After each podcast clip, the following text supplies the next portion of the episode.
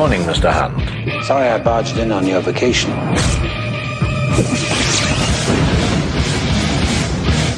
Well, Mr. Hunt, I don't quite know where to begin. Do you know me? No. Should I? She's got no training for this kind of thing. But to go to bed with a man at light home, she's a woman. She's got all the training she needs.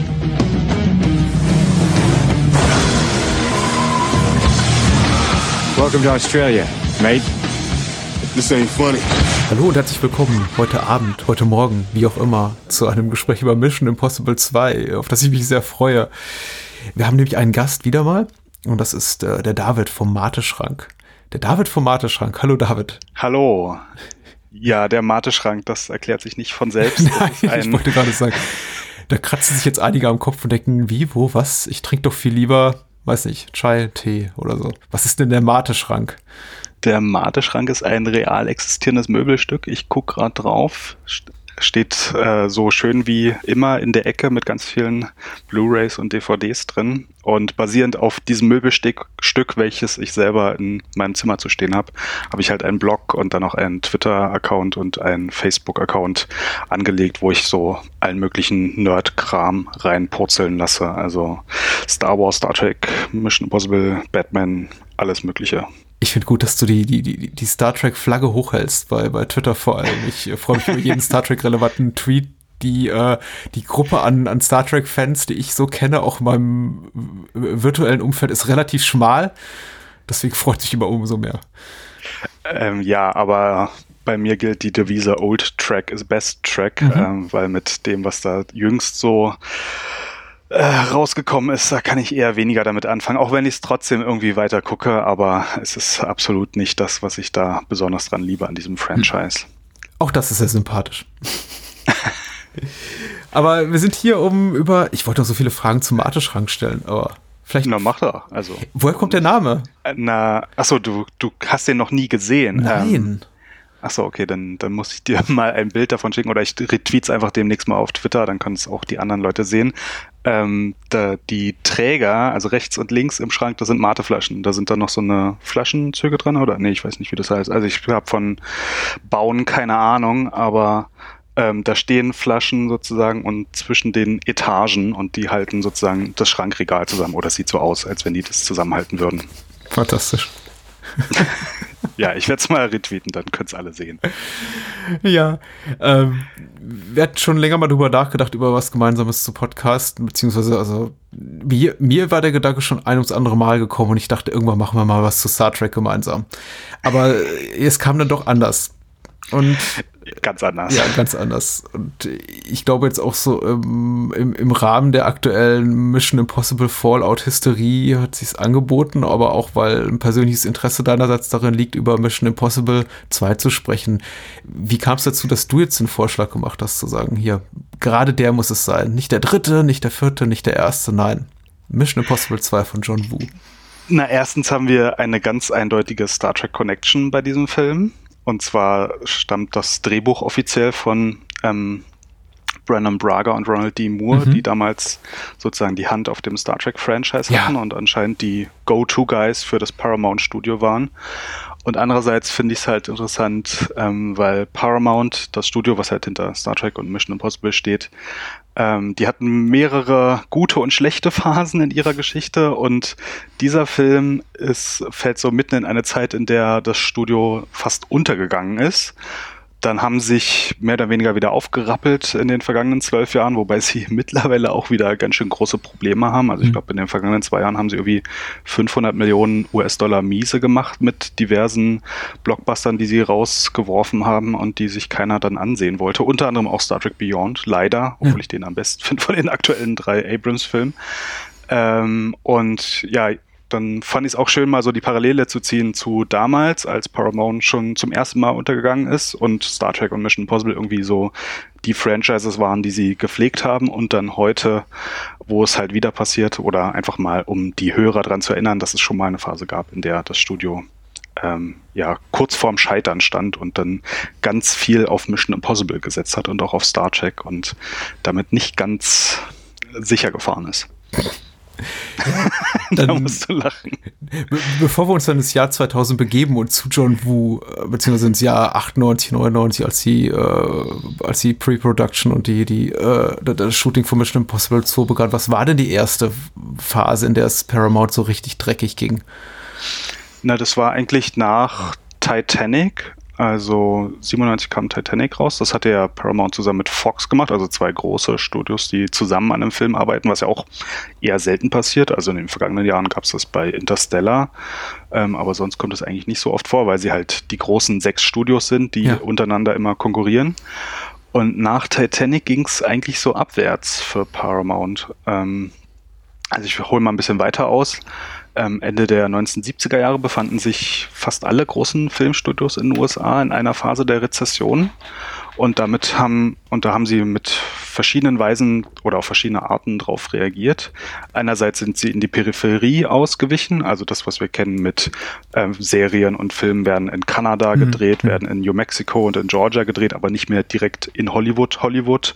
Oder jetzt die aktuelle Star Trek-Serie wird in Toronto gedreht, wobei einer der Produzenten mal in einem Podcast meinte, da sind die Holzpreise so niedrig, deswegen kann man da billiger Studios bauen. So, ja, aber wahrscheinlich wird es auch an Steuergründen und vielleicht auch an Lohngründen liegen, aber ja, der Holzpreis ist auch niedrig in Kanada, deswegen kann man da billig Serien, also Seriensets bauen und dann die Serien billiger produzieren.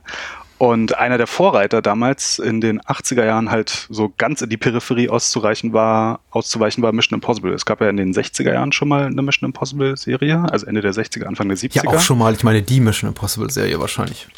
Ja, ja. also so klar. für meine Begriffe. Die hieß zwar bei uns Cobra übernehmen sie, aber ist auch das, was ich äh, heute noch assoziiere als erstes, wenn ich an die äh, Mission Impossible Kinofilme denke. Aber dann ja 88 bis 90 Ja, da wurde der mit dem gleichen Hauptdarsteller, aber sonst einem komplett neuen Cast Hm. neu aufgelegt. Und die wurde komplett in Australien gedreht, was ja für eine Hollywood-Serie, die dann im US-Abendfernsehen laufen soll, dann schon mal ein bisschen eigenartig ist. Äh, da ist Paramount dann halt gleich den, den Sprung über den anderen großen Teich, über den Pazifik gegangen. Ähm, und die andere Strategie war einerseits, dass die Medienkonzerne sich sozusagen horizontal erweitert haben. Also bis in die 70er Jahre durften haben die Antitrust-Gesetze verhindert, dass die Filmstudios gleichzeitig ähm, Fernsehsender haben oder Serienstudios, wobei das in, in den 60er, 70er dann schon ein bisschen aufgelockert wurde. Also die Original Star Trek-Serie wurde ja von Desilu produziert Mhm, und mhm. die wurden dann von Paramount aufgekauft und sind seitdem Paramount Television. Und so ist Star Trek überhaupt zu Paramount gekommen oder ähm, ja, ein Teil dessen geworden. Und dann und in den 80er Jahren unter Reagan hatten wir ja die Phase ja der Reaganomics, also privat vor Staat und der Staat soll sich nicht so einmischen und dann wurden da alle möglichen Antitrust- und Antikartellgesetze halt abgeschafft. Ähm, und dann gab's halt, haben die Filmstudios eigene Fernsehsender gegründet. Also das erste war Fox, die halt den Fox-Sender, wie man Mhm. äh, schon ahnen mag, gegründet haben. Dann in den 90ern kam halt noch ähm, Warner Brothers mit The WB dazu und Paramount mit dem United Paramount Network, UPN. Und dann auch in den 80er Jahren, also es lief dann trotzdem nicht so gut für die Filmstudios oder für einige Filmstudios. Also in den 80er Jahren ist ja United Artists auch untergegangen, nachdem sie einen Flop hatten, äh, diesen Western, äh, Heaven's Gate, Ja. den habe ich noch nicht gesehen. Aber der ist legendär, weil halt schon während der Dreharbeiten da ganz viel ähm, an die Presse gekommen ist über irgendwelche Skandalgeschichten hinter Kamera und die Dreharbeiten wurden immer länger und ähm, ja, irgendwann war die, der PR-GAU noch bevor der Film rauskam so groß, dass dann die Eigentümer von United Artists gesagt haben, okay, wir, wir stoßen diesen Filmkonzern ab und dann ist United Artists danach eigentlich untergegangen.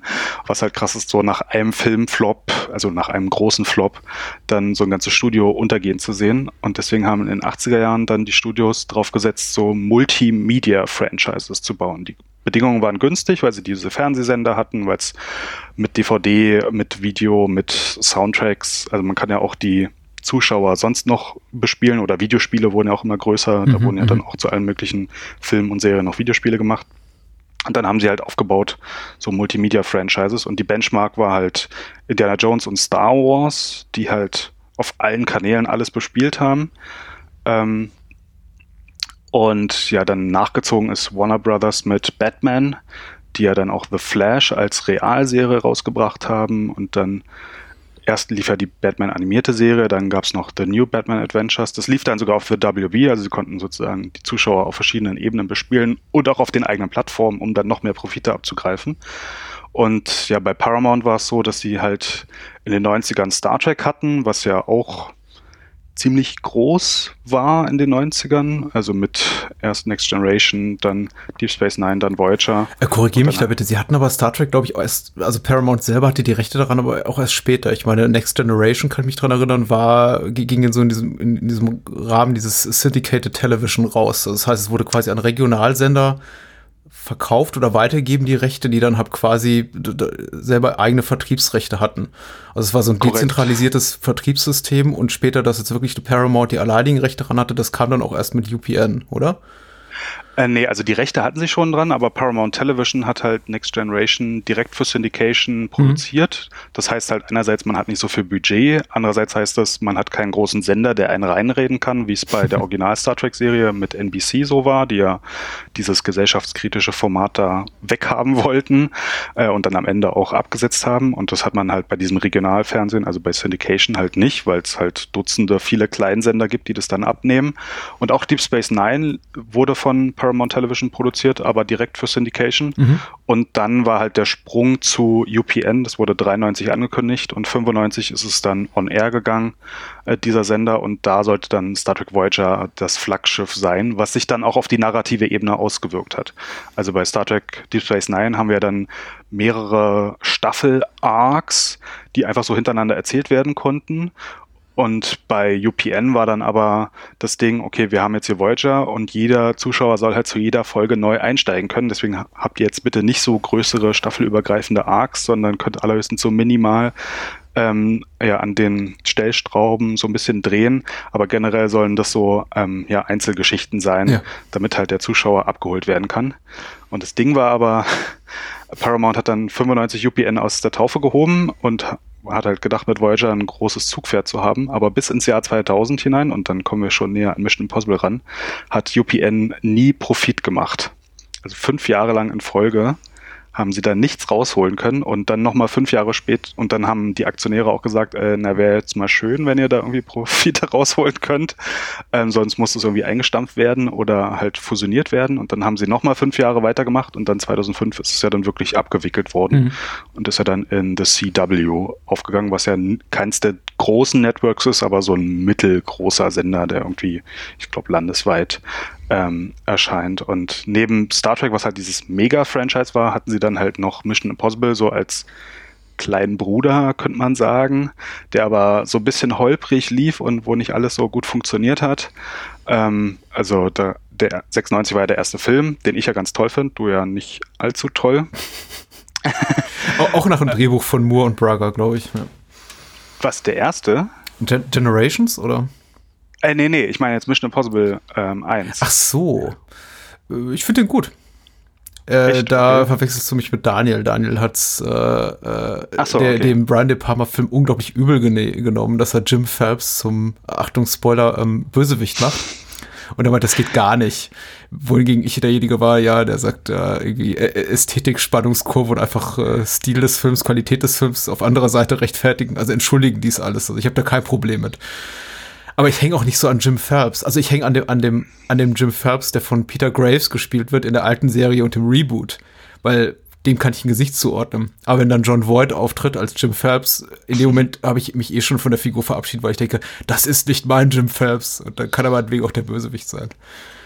Ja, bei, alles also gut. Ich, ich, bin dann auf deiner Seite, weil den, also ich hatte auch nicht die emotionale Connection so zu der Figur. Ich hatte zwar irgendwie als Kind, glaube ich, diese 80er, 90er Jahre Serie so ein bisschen gesehen und dann irgendwann mal im Bachelor auch die Originalserie teilweise nachgeholt, aber eigentlich bin ich mit dem Kinofilm so richtig in Mission Impossible eingestiegen und ich fand den Film halt klasse. Vor allem den Score, also Danny Elfman, finde ich, hat da das beste Werk, also eigentlich Peaks, Peak Elfman ähm, vorgelegt, also sein Opus Magnum, weil ich meine, so gut ist er seitdem nie wieder geworden. Hm. Und auch Batman, was ich vorher sehr gut fand und auch Batmans Rückkehr, fand ich auch gut, aber nicht so gut wie Mission Impossible 1. Das ist einfach unglaublich. Und ich schreibe ja viel und lese viel und nebenbei laufen halt immer Soundtracks, deswegen sind Soundtracks bei mir immer wichtig, also Scores, nicht Soundtracks. Ähm, und ja, das war dann mein Einstieg, dieser tolle Film mit diesem grandiosen Score. Ähm, ja, und Jim Phelps ist dann halt am Ende nicht mehr da und dann übernimmt halt Tom Cruise das Franchise. und, oder Ethan Hunt. Und das Interessante ist halt hinter den Kulissen, dass Tom Cruise zwar quasi dieses Franchise übernommen hat, also auch als Produzent, Ja. andererseits aber gesagt hat, äh, ihr könnt da Videospiele dazu machen. Die Hauptfigur in diesen Videospielen darf aber nicht so aussehen wie ich. Ja. Die darf heißen Ethan Hunt, aber die sieht halt ganz anders aus. Es ist halt einfach ein ganz normaler White Dude, ziemlich groß, glaube ich sogar im Gegensatz zu Tom Cruise. Äh, wird dann auch in ähm, Operation Soma, das war das zweite Videospiel, was sie 2003 rausgebracht haben, dann von jemand ganz anderem synchronisiert. Ähm, ja, und der erste Film war halt erfolgreich. Die Spiele, glaube ich, kamen einigermaßen gut an, wobei das zweite Spiel dann auch schon gefloppt ist 2003. Eine Serie haben sie nie rausgebracht, also es war nie so ein richtiges Multimedia-Franchise. Eine Serie haben sie, glaube ich, nie wieder probiert, weil ein, das ist jetzt einfach ein Film-Franchise. Ähm, ja, und dann ging es halt auf das Jahr 2000 zu, und zwar auf Mission Impossible 2. Und ursprünglich, achso, ursprünglich hatte Tom Cruise De Palma angeboten, für Ja. einen zweiten Teil zurückzukehren, doch der lehnte ab. Ja. Und man muss ja auch sagen, Wu war in, in, in Hollywood nach seiner, äh, nachdem er über, der, über den großen Teich von Hongkong den Weg nach Hollywood einschlug, ja auch der heißeste Shit äh, Ende, der 90er. Er hat ja, Ja, enorm äh, erfolgreiche Filme gemacht. Man unterschätzt das heute gerne ein bisschen, auch weil seine äh, Hollywood-Werke ein bisschen natürlich in den Hintergrund treten im Vergleich zu seinen Hongkong-Werken, aber die haben eben sehr, sehr viel Geld eingespielt und äh, äh, insbesondere Broken Arrow und Face Off waren eben finanziell extrem erfolgreich. Äh, und Mission Impossible 2 muss man eben sagen, noch viel mehr. Und ich glaube, bis zum heutigen Tage tatsächlich der äh, finanziell, also inflationsbereinigt finanziell erfolgreichste Film der ganzen Reihe. Echt? Ja. Okay, das habe ich mir gar nicht angeguckt. Das vergessen auch viele Menschen, vielleicht angesichts der Qualität des Films, die jetzt äh, viele, viele, viele Kinogänger nicht als zu hoch äh, bewerten.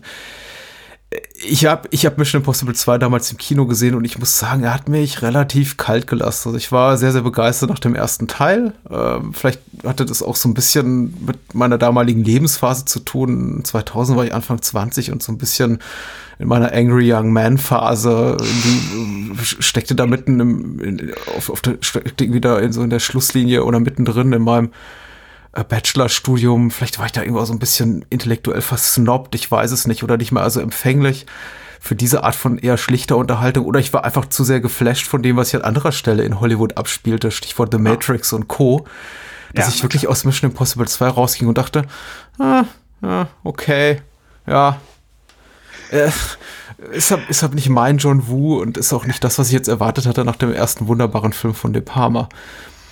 Ja, dann waren wir ja äh, bei der Premiere des Films genau am anderen Ende des Spektrums. Ich war damals elf Jahre alt, Mhm. als der Film rauskam. Ich durfte den Film ähm, eigentlich gar nicht sehen im Kino. Also ich war auch erst in einem Kino, da, da hieß es, der ist ab 16 und da Ja. war ich mit meinem Vater und es war halt an diesen Röhrenfernsehern klar erkennbar, dass da ab 12 steht und sie dann einen Kleber äh, raufgeklebt haben und dann stand da auf einmal ab 16 und da gab es so, ähm, so eine ganze Meute von Eltern mit ihren Kindern, die halt diesen Film sehen wollten und es lief halt am Ende darauf hinaus, dass der Filmvorführer gesagt hat, also es gab noch, ich komme aus dem Berliner Südosten und da gab es noch ein zweites Kino, fünf Straßenbahnstationen weiter und am Ende lief es darauf hinaus, dass der Filmvorführer meinte, dann gehen Sie doch in das andere Kino, wenn der Film dort ab 12 ist. Äh, Was ich dann auch irgendwie Wochen später dann mit meinem Cousin ähm, ähm, gemacht habe. Und ich war damals elf Jahre alt. Ähm, ja, Actionfilme ja, nicht zu brutal. Ähm, und das Ding hat mich total begeistert. Also ich fand den super geil. Hab mir auch den Soundtrack und den Score geholt. Das ist der erste Score, den ich überhaupt von einem Film habe von Hans Zimmer, der ja auch bis heute mein äh, einer meiner ähm, liebsten Komponisten ist. Ähm, und ja, aber mit der Zeit habe ich dann auch schon gemerkt, okay, irgendwie so toll ist der Film auch nicht. Und mittlerweile denke ich mir auch so, also was sie da zusammengeklaubt haben und wenn man dann auch ein bisschen mehr über die Making-ofs und über die Geschichten so mitbekommt, äh, da denkt man sich auch so, wie, wie konnte so ein Autounfall eigentlich passieren? Ich meine, also wie, wie, wie, wie, ähm, also ich weiß, ja, Paramount hatte einigermaßen Probleme schon und mussten immer so Geld zusammenkratzen, um so Filme zu drehen. Also eine der Produktionsfirmen dieses Films ist ja MFP Munich Film Partners. Ja. Das ist so eine deutsche Steuerbude gewesen. Da hat man dann einfach angemeldet, dass man einen Film macht und dann kommt man irgendwie Millionenbeträge da von der Steuer absetzen. Ähm, und das war halt Ende der 90er, Anfang der 2000er so ein ganz großes Ding und Paramount hat dort auf diese Strategie auch bis Tomb Raider 2 gesetzt und dann haben sie auch alle möglichen Partner mit, noch mit reingeholt, um halt die eigenen Kosten zu minimieren. Anscheinend, weil sie auch nicht mehr so viel Geld da in die Hand nehmen konnten. Mhm. Ähm, ja, und irgendwie muss dieses Ding ziemlich übers Knie gebrochen dann angefangen worden sein. Und das Gerücht besagt ja, oder man munkelt immer wieder, dass es kein Drehbuch gab, als sie angefangen haben, diesen Film zu drehen. Mhm. Also meine Quellen, und die sind nicht unbedingt verlässlich, denn ich schätze das John Wu Buch von äh, Thomas Kaschler und Ralf Ummert sehr, aber was ich eben doch äh, festgestellt habe, ist, dass sie die eine oder andere Anekdote erzählen, äh, direkt un un unkritisch hinterfragt aus John Wus Mund übertragen, von der ich mir denke, ja, ob sich das wirklich so zugetragen hat, ich weiß nicht, weil äh, das, das, das Buch ist ein wunderbares Buch, ein dicker Wälzer über John Wus Karriere bis, glaube ich, 2005, äh, da ist das Buch dann auch rausgekommen. Hm behandelt seitdem also keine neueren Filme von ihm, aber eben geht in große Ausführlichkeit auf all seine Hongkong- und Hollywood-Produktionen ein. Und er ist eben sehr, sehr viel am Schimpfen und darüber, dass seine künstlerischen Intentionen missachtet werden und er sich eingeschränkt fühlt, auf welcher Ebene auch immer. Und äh, das Buch spricht eben mit seiner Stimme und er sagt dann eben, dass er diese, diese ganzen brillanten Pläne hatte und äh, äh überhaupt andere Leute sehr ihn dazu gezwungen haben, das storylastiger zu machen, während er immer nur auf der, an, der, an der visuellen, kinetischen, also an der Action-Ebene so interessiert war. Und dass alles das, was heute jetzt äh, retrospektiv als überflüssig empfinden, empfunden wird, wie zum Beispiel zu viele Doppelbödigkeiten und Maskentäuschungssequenzen alle nicht auf seinem Mist gewachsen sind, sondern dass alles Wu oder der Drehbuchautor Robert Town der auch berühmterweise äh, Chinatown geschrieben hat, für den er ja legendär ja. ist, äh, dass es alles die verbrochen haben. Ja, das äh, ist interessant, wie da so Story-Bits in die Gesamthandlung eingeflossen sind. Also offiziell haben wir das Drehbuch Ronald D. Moore und Brandon Braga geschrieben, die ja mhm. damals sozusagen die, die Chefs des Star Trek Franchises waren und dann für Paramount, die halt dieses große Star Trek Franchise hatten und dann noch dieses kleine Mission Impossible Franchise daneben, waren es wahrscheinlich einfach die Go-To-Guys und dann mhm. hieß es einfach so, ja, okay, hier irgendwie gibt's da Probleme. Oliver Stone ist aus dem Projekt ausgestiegen und irgendwie drehen die da jetzt schon und schreibt jetzt mal ein Drehbuch dafür. Und einer von beiden hat, glaube ich, mal in irgendeinem Interview gesagt, dass sie schon gedreht haben und dann haben sie erst die Rolle von Tandy Newton eingebaut, mhm. wo ich mir denke, okay, und wenn man sich dann den endgültigen Film anguckt, da denkt man sich so, okay, was könnten die dann vorher schon gedreht haben? Da gibt es ja eigentlich nur diese Flashback, die Flugzeugszene. Ähm, und ja, das war's eigentlich. Der Rest dreht sich ja eigentlich um Tandy Newton. Mhm. Achso, und das Klettersteigen, äh, also das Klettern in, in Utah. So, aber anscheinend ging es schon los, dann haben sie ein Drehbuch geschrieben und dann wurden aber, hat der Typ, der das Screenplay geschrieben hat, also Robert Town, der hat ja dann noch Sachen umgeschrieben und neu geschrieben und ja, also meine, mein Eindruck ist von den Interviews und vom Making-of her, dass John Woo einfach so ein paar Ideen hatte, was für Action-Szenen er machen will. Tom Cruise selber hatte auch ein paar Ideen, was für Action-Szenen er machen will. Also das mit dem Klettern war ja keine John Woo-Idee, der mm, hatte mhm. Höhenangst. Mit Sicherheit nicht, ja. der wollte unbedingt, dass da ein Stuntman dabei ist und nicht äh, Tom Cruise das selber macht, aber Tom Cruise hat darauf bestanden, dass er das selber macht. Ja, und dann haben sie irgendwie angefangen zu drehen und dann haben sie irgendwie noch einen Haufen Leute angestellt, dass sie vielleicht noch einen Plot drum bauen können. Und während sie dann gedreht haben, ist dann Tandy Newton noch eingeflogen worden. Äh, ja, und dann haben sie aber, ich glaube, fast ein halbes Jahr lang da rumgedreht und am Ende kam ein dreieinhalb Stunden Film raus. Äh, diesen Rohkat würde ich gerne mal sehen. Ich weiß nicht, ob ich ihn sehen will.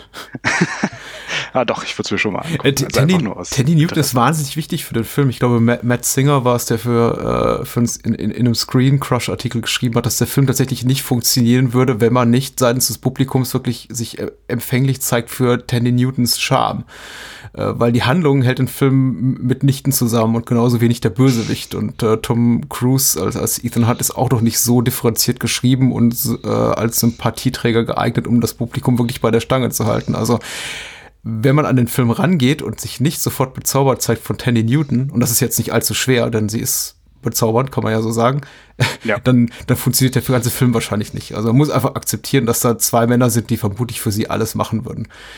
Denn diese ganze Biotech und, und ja, Viren. Viren, Waffen, glo- auf globaler Ebene ist ja so äh, nicht komplett ohne Reiz und ja auch so oder so ähnlich in, in tausend einem anderen Agentenfilm auch verwurstet, aber das ist eben auch genau das Problem. Sie ist so extrem austauschbar und vor allem äh, unspezifisch, auch in der Art der Bedrohung. Man, dann gibt's wieder Leute, die auf Computerbildschirme gucken und sagen, oh, in drei- 72 Stunden, bla bla bla, und hier der Wissenschaftler so und so wurde infiziert und dann sieht man irgendwie schlecht gefotoshoppte Bilder, wie er dann sein Gesicht zunehmend verfällt. Das ist eben so abstrakt und so wenig spezifisch in der Art von Bedrohung, die von den Bösewichten ausgeht, dass man, also seitens des Zuschauers, zumindest meinerseits, nur da sitzt mit Achselzucken und denkt, ja, okay, jetzt ballert mal bitte wieder oder macht mal irgendwas. Na, ähm, nachdem Oliver Stone dann abgesprungen war, wegen Ice White Shut, also Mhm. aufgrund eines anderen Tom Cruise-Films, hatte dann Tom Cruise bei John Woo angefragt und John Woo meinte erst so, nee, der erste, der Ja. ist so Palma-spezifisch und da, da, also sowas kann ich nicht machen. Ähm, und dann hatte Cruise ihm wohl gesagt, nee, das soll jetzt so sein, jeder Film hat einen eigenen Regisseur und der bringt seinen eigenen Stil mit Mhm. und so ein Film ist es dann. Und Cruise war wohl begeistert von Face Off und Broken Arrow und meinte dann, wir wollen dann sowas machen. Und ähm, ich weiß nicht, wessen Idee, ich glaube von Robert Downey, aber dann müsste er schon bei den Dreharbeiten Mhm. gewesen sein, war wohl, dass sie so eine Romanze einbauen. Und dass sie irgendwie eine romantische Geschichte machen. Und John Woo hatte sich davon begeistert gezeigt, oh ja, ich weiß nicht, ich kenne seine Hongkong-Filme nicht, aber wahrscheinlich war das bisher noch nicht so sein Steckenpferd bis dahin, so irgendwie romantische Elemente einzubauen. Und Mhm. Doch, dann haben sie halt doch, diese, doch, doch. Ach echt? Also was heißt Roman? Es ist halt eine, eine, eine Märchenromantik. Ähm, The Killer Ja. würde gar nicht ohne die romantische Ebene äh, funktionieren. Da geht es eben auch darum, dass im, im weitesten Sinne auch zwei, zwei Männer, die an gegensätzlichen Enden des Gesetzes stehen, äh, um eine Frau konkurrieren, beziehungsweise der eine eher eher romantisch verfallen ist und der andere eher äh, einfach als, als, als Protektor, als Beschützer äh, agiert für sie, aber schon es sich im weitesten Sinne um, um diese Frauenfigur dreht und der Film anderweitig nicht funktionieren würde. Aber du hast recht, er ist kein, kein Experte für gro große romantische Ebenen, das stimmt schon. Ja, die Romanze, wie sie ja aufgebaut ist, ja auch nur. Also die Romanze in The dabei Killer findet auch eher zwischen einem männlichen Protagonisten statt, aber das wäre dann ein Thema für einen anderen Podcast und den hatten wir ja auch schon hier an dieser Stelle. Ach echt, okay, Ja, nee, den kenne ich nicht. Äh, dann muss ich vielleicht mal den Film gucken und dann euren Podcast dazu anhören. Mhm. Ähm, ja, aber die Romanze in diesem Film ist ja auch total flach. Ich meine, sie gucken sich da an in Sevilla beim, also während die anderen Leute da tanzen, äh, dann fahren sie Auto und dann sind sie auf einmal verliebt ineinander und also ja, also das ist äh, sehr, sehr flach. Ähm, aber ja, man muss Tandy Newton mögen, um halt dann bei diesem Film an der Stange zu bleiben, weil ohne sie funktioniert das einfach nicht. Hm. Und ähm, ich weiß nicht, wo ich das gelesen hatte, aber wenn man auf die Metaebene guckt, ich weiß nicht, ob du jetzt schon Mission Impossible Fallout kennst. Ich gucke ihn demnächst. Achso, ja, ich habe ihn auch noch nicht gesehen. Und bei Mission Impossible 1 bis 5 ist es so, dass es immer um Verrat und Ethan Hunt ist der Abtrünnige und sonst wie geht und dass er eigentlich nie so richtig mal eine ordentliche Mission erfüllen kann. Und da sticht eigentlich dieser Agentenfilm hier raus, weil sie haben eine Mission, sie müssen halt diesen Typen, diesen abtrünnigen Agenten finden, der irgendwas mit diesen Biowaffen oder mit diesen Mhm. Bios machen will.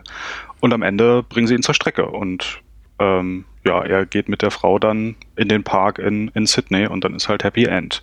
Das haben wir eigentlich so sonst in den Mission Impossible Filmen, also 1 bis 5, nie. Das fand ich auch erstaunlich, so habe ich das auch noch nie gesehen. Ja, vielleicht sollten wir konkreter über den Film reden jetzt, langsam. Aber Ja, ich wollte gerade sagen, wir müssen erstmal die UFDB-Inhaltsangabe bringen. die UFDB-Inhaltsangabe. Ich habe auch, ich, ich blätter ja nebenbei immer so ein bisschen in dem, in dem Umar Gaschler Buch und versuche irgendwie noch was Spannendes zu finden, aber das wird irgendwie alles, alles so halb sein, was du auch erzählt. Und wie gesagt, das ist auch sehr gefärbt von Wus Perspektive darauf. Hier steht Wu, Wu sei mit der, seiner Schnittfassung zufrieden. Hier steht allerdings auch noch, dass abseits von der dreieinhalb Stunden Fassung es angeblich auch eine äh, erste Schnittfassung gab mit einem R-Rating, äh, für die sogar Wu und Cruise votiert haben und das Studio, also Paramount, das war, die gesagt haben, nee, nee, wir brauchen diese mit der, mit der Jugendfreigabe ab 13, wenn wir hier ähm, am Memorial Day Weekend äh, konkurrieren wollen mit den anderen Filmen. Das hat sich hier mittlerweile auch etwas gelöst, glaube ich, diese, diese, diese Spannung im Sinne von, wir müssen alles möglichst glatt bügeln, um, um, um Kohle zu machen. Ja, nee, aber das mit dem R-Rating, das hatte ich auch mal gelesen und fand ich auch interessant. Ähm, wie gesagt, ich würde den dreieinhalb Stunden Cut gerne mal sehen. Ist, ich würde den nur alleine deswegen sehen, um die äh, ungeschnittenen Actionfilm-Szenen zu genießen. Denn tatsächlich ist es so, dass der Film aussieht wie ein äh, also oft in seiner, gerade bei den Shootouts sieht er sehr nach einem äh, klassischen äh, Handfeuerwaffenlastigen Actionfilm für Erwachsene aus. Und man hat das Gefühl, man verpasst relativ viel. Weil man eben nie wirklich sieht, wie jemand getroffen wird von Kugeln hm. und es, es keinerlei Blut gibt. Und ich möchte ungern jetzt hier den, den Gorbauern raushängen lassen und sagen, ich brauche die Einschusslöcher und ich muss sehen, wie irgendwie das Gehirn an die Wand spritzt. Muss nicht sein. Aber spätere Mission Impossible Teile machen das sehr, sehr viel äh, liegen, zeigen doch noch mal eine andere Härte bei ihren Action, Action-Szenen. Das ist mir jetzt aufgefallen, als ich kürzlich den, den vierten Teil Ghost Protocol noch mal äh, sah. Da sieht man eben sehr, sehr deutlich, wie Leute erschossen werden. Das ist auch relativ mhm. unblutig. Da sehen auch diese Blood Scripts oder die, die digitalen Einschusslöcher dann auch äh, klinisch rein, kalt und, und mickrig aus. Aber man, man kann eben auch durchaus der Action folgen und man kann eben auch quasi der, der Kugel folgen, soweit das eben mit dem menschlichen Auge möglich ist. Und die hat man nur das Gefühl, dass in jedem Moment, in dem irgendjemand erschossen wird, der Film in so eine, in so eine ultra slow motion Ästhetik verfällt und man eigentlich nur noch irgendein Körperteil langsam rudern durch die Luft segeln sieht. Äh, nun gut. Vielleicht erstmal wirklich zur UFDB-Inhaltsangabe. Ja. Äh, geschrieben hat sie Moonshade. Hey. Und er schreibt, IMF-Agent Ethan Hunt, Tom Cruise, erhält von seinem Vorgesetzten Swanback, äh, Anthony Hopkins, den sollte ich auch noch mal gleich kurz erwähnen, nicht ja. nur den Urlaub gekürzt, sondern auch einen brandaktuellen Auftrag. Der australische IMF-Agent äh, Sean Ambrose, gespielt von Duke Ray Scott, hat in Hunts Maske einen russischen Molekularbiologe in einem Flugzeug umgebracht, den er eigentlich beschützen sollte. Auf eigene Rechnung will er sich in den Besitze zweier Objekte namens äh, Chimera und äh, Bellerophon bringen, genau wie sich später herausstellt, handelt es sich um einen tödlichen Virus und sein direktes Gegenmittel. Mit Hilfe von Ambroses Ex-Freundin äh, Naya, gespielt von Tandy Newton, die Hand anheuert, kommen sie mit dem Unternehmen Biosite auf die Spur, die den Virus entwickelt haben. Doch wie sich herausstellt, meine Güte, ich hasse diese ultraspezifischen Inhaltsangaben. Doch wie sich herausstellt, ist das Virus bis auf zwei Kulturen zerstört und nur das Gegenmittel besteht. Grund genug für Hand, auch die letzten Virenvorräte vor Ambrose zu vernichten. Und so weiter. Ähm, ja, dann sind wir in der Mitte des Films eigentlich. So, sozusagen. Also als Inhaltsangabe, also es ist ein bisschen mehr als ein Teaser mhm. und dafür schon ziemlich spezifisch und dann hört es aber auf einmal mitten im Film auf. Ja. das ist irgendwie eigenartig. Achso, und ich weiß nicht, ob Sean Ambrose australisch ist, weil sein Handlanger ist zwar ein australischer Schauspieler, aber er ist ja selber Brite, also der ja. Gray Scott. Ja, das ist richtig. Äh, ich weiß gar nicht, ob, also wo jetzt Moonshade das hierher hat. Es kommt, es, also ich tue mich mit dem, tatsächlich mit dem britischen und dem australischen Dialekt immer so ein bisschen schwer, insofern, dass ich glaube, je nachdem, wo jemand in Australien verortet ist, dass er schon sehr, dass, dass einige da sehr britisch klingen können. In der Regel hört man aber schon den Aussie-Einschlag raus und ich meine auch bei Duke Ray Scott jetzt keinen, keinen australischen Akzent gehört zu haben. Nicht, dass das irgendwo ja. wichtig wäre, aber. Nee, ach nee, überhaupt nicht. Ich meine, Ethan Hunt landet auf dem Kontinent und dann gibt's einfach keine Gesetze mehr und er macht halt, was er will. So. äh, ich meine, er ist ja eigentlich auch Teil eines US-amerikanischen Geheimdienstkomplexes, mhm. aber das ist da in Australien auch einfach scheißegal, kann man so sagen. Ähm, aber trotzdem finde ich halt diese australische Dimension jetzt ähm, so auf einer narrativen Ebene interessant, weil abgesehen von dem Intro mit dem Kletter, Klettern in Utah ja. und dann halt dem Intro in Sevilla, spielt dieser komplette Film eigentlich in Australien, während sonst der eher diese Bond-Formel, also dann ab Mission Impossible drei oder vier, sagen wir mal, ja. Äh, halt ist mit, wir fliegen nach Indien, wir fliegen nach Russland und China und hier eine schöne Insel und da nochmal eine große Metropole. Und hier sind wir aber wirklich nur in Australien, auch in ein paar Metropolen und das war's dann eigentlich. Mhm, mhm. ähm, und wir haben ja ganz schön viele, vor allem in den Nebendarstellereien, ganz schön viele australische Schauspieler. Also den Billy Baird, ja. ähm, Schauspieler auf der IMF-Seite, dann halt der Handlanger mit dem Finger auf der bösen Seite. Da sind einige Australier dabei. Ja, und Briten. Ja, das und ist, Briten. Und Iren, ähm, Gleason. ja, stimmt. äh, ja, tatsächlich relativ wenig äh, klassische äh, Hollywood-Darsteller. Ich meine auch alle, alles mittlerweile Gesichter, die den Sprung geschafft haben, auch in, ins hochbudgetierte Hollywood-Kino. Hier Anthony Hopkins hat man schon erwähnt, äh, Brandon Gleason auch, Richard Roxborough habe ich noch erkannt, Tandy Newton ist ja auch mittlerweile gerade wieder auf so einem Karrierehoch mit Westworld, aber eben alles Briten. Und Solo? Und Solo. Ich weiß nicht, ob du den gesehen hast, aber Äh, da hat sie auch eine Rolle. Nein, aber ich äh, weiß darum. Achso, okay. okay. Hätte ich ehrlich gesagt gar nicht zugetraut, weil ich äh, kürzlich auch noch mal A Broken Arrow von Wu gesehen hatte, also den Film, den er vor, vor Mission Impossible ähm, für ein Hollywood-Studio gemacht hat. Ich glaube auch für Paramount, ich bin nicht ganz sicher, oder Fox, ich glaube es ist Fox. Nee, Fox. Und äh, da spielt eben Samantha Mathis die, die weibliche Hauptrolle und die ist eben auch wieder so ein klassisches 90er Jahre, weibliches 90er Jahre Actionfilmgesicht, die genau irgendwie ein, zwei große Filme macht und von der man nie wieder hört. Und ich hatte ehrlich gesagt für Tandy Newton eine ähnliche Befürchtung, als ich die damals darin sah. Jetzt nicht so konkret im Sinne von, ach, die ist weg vom Fenster, aber sie ist eben auch so eine Darstellerin, von der man nach Mission Impossible erstmal nichts mehr hörte. Sie dann irgendwie ein paar Jahre später in äh, Crash, der hierzulande LA Crash heißt, wieder auf, auftauchte. Ein ganz furchtbarer Film ist, wie ich finde. Aber dann auch wiederum äh, zehn Jahre verschwand von der Bildfläche. Hm. Fast. Und ja, jetzt ist sie wieder da. Spätes Glück. Karriere gehabt. Ich habe gerade gesehen, Samantha Math Mathis ähm, hat in Punisher mitgespielt. Daher Oh. kenne ich sie. Äh, Warzone oder der John Travolta Punisher? Der John Travolta. Okay. Äh, auch grandioser Score übrigens, nur so nebenbei. Aber Richard Roxborough, ich weiß nicht, wie man das ausspricht. Roxborough. Ich hätte jetzt wie Edinburgh ausgesprochen, nämlich Roxborough. Okay, weil dann nur, B-U-R-G-H am Ende ist. Hm. Äh, den habe ich seitdem eigentlich nie wieder gesehen. Also ich weiß nicht, wo der sonst so mitgespielt hat, aber ich mochte den in dem Film eigentlich. Also er hat nicht viel zu tun und wie gesagt, der Film ist nicht besonders tiefgehend, aber Ja, er äh, ist er mir- ich, hatte, ich hatte ihn zuletzt gesehen in einem relativ furchtbaren Mel Gibson-Film Hacksaw Ridge. Da spielt er, glaube ich, so ein, so, so ein Kommandeur hm, äh, als Bataillons. Ich äh, spiele halt gerne so, so Military Army Dudes, die äh, in irgendeiner, Au- also Autoritätsfiguren mit einer dunklen Seite. Okay, krass. Aber ja, er ist nicht der große Star, das stimmt schon. Aber eben Ja. immer so Gesichtsbekannte, wie äh, ein, ein, ein guter Bekannter von mir gerne sagt, im Sinne von, ach der, der hat doch in Dings mitgespielt. Genau. Ja, da hatte ich auch äh, so einen so Einfall hier dieser Hacker von der von der bösen Truppe, der dann am Ende aufspringt und sagt, wir haben das Geld oder das, das ist jetzt da. Das ist auch so ein Gesicht, ja, so Gesichtsbekannte. Irgendwie, keine Ahnung, hat er, ich glaube, öfter mal in irgendwelchen Abrams-Filmen mitgespielt oder Serien, aber ich kann jetzt auch keinen Namen sagen und könnte jetzt auch nicht genau sagen, wo der sonst mitgespielt hat. Ich weiß nicht, ob der dir aufgefallen ist. Äh, ich kann die jetzt gar nicht zuordnen. Aber vielleicht ist es so, auch nicht okay. so wichtig. Ja, ist nicht so wichtig. Ja, aber der Film, eigentlich dreieinhalb Stunden lang, Mhm. dann sind irgendwie knapp zwei Stunden ins Kino gekommen. Wie du schon gesagt hast, die Action-Szenen wirken eher so wie so ein Best-of vom Abschießen und weniger von der Auswirkung der Gewalt.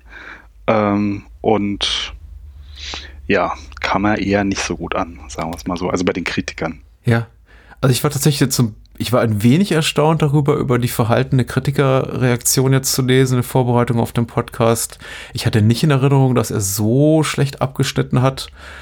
Äh, vor allem Tom Cruises Spiel wurde kritisiert, die Handlung wurde kritisiert, die Action dafür über den grünen Klee gelobt, wobei ich mich da frage, ob da nicht einfach vielleicht noch so ein bisschen ähm, Heldenverehrung für den Wu, den vielleicht einige Filmkritiker doch aus Hongkong-Tagen kannten, auch mitschwingt.